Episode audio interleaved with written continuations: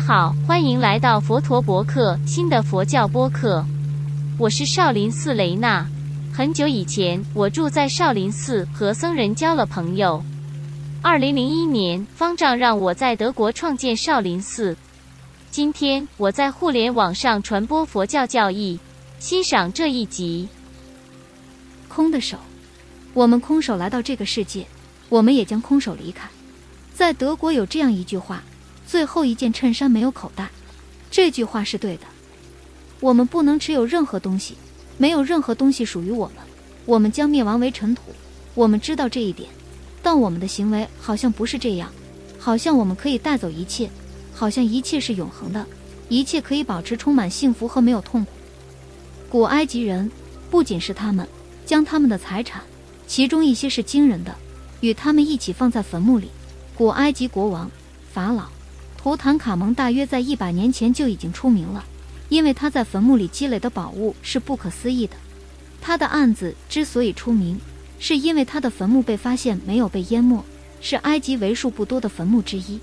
甚至他的宝物后来也最终被夺走了，他们现在被陈列在开罗的博物馆里。木乃伊被显眼的陈列在坟墓里，而这位死去已久的国王的双手现在也完全空了，就像他之前和之后死去的数十亿人一样。现在，如果什么都不存在了，一切都是短暂的，为什么我们人类要为肮脏的金钱和无用的马门而努力，接受各种不公正的待遇，残酷的寻求利益？而有些人为了世俗的利益，愿意做什么奇怪的事情？没有什么暴行不是因为贪婪而发生的。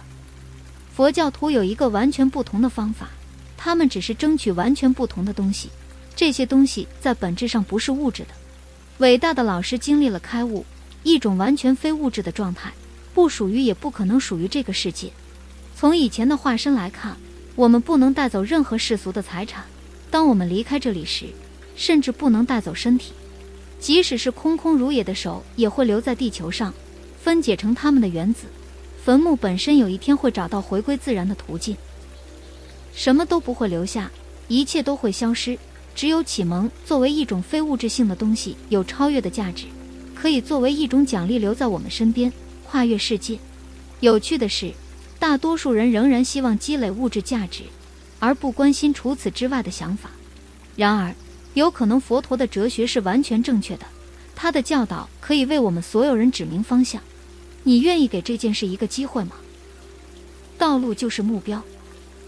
愿我的皮肤萎缩，愿我的手枯萎，愿我的骨头溶解。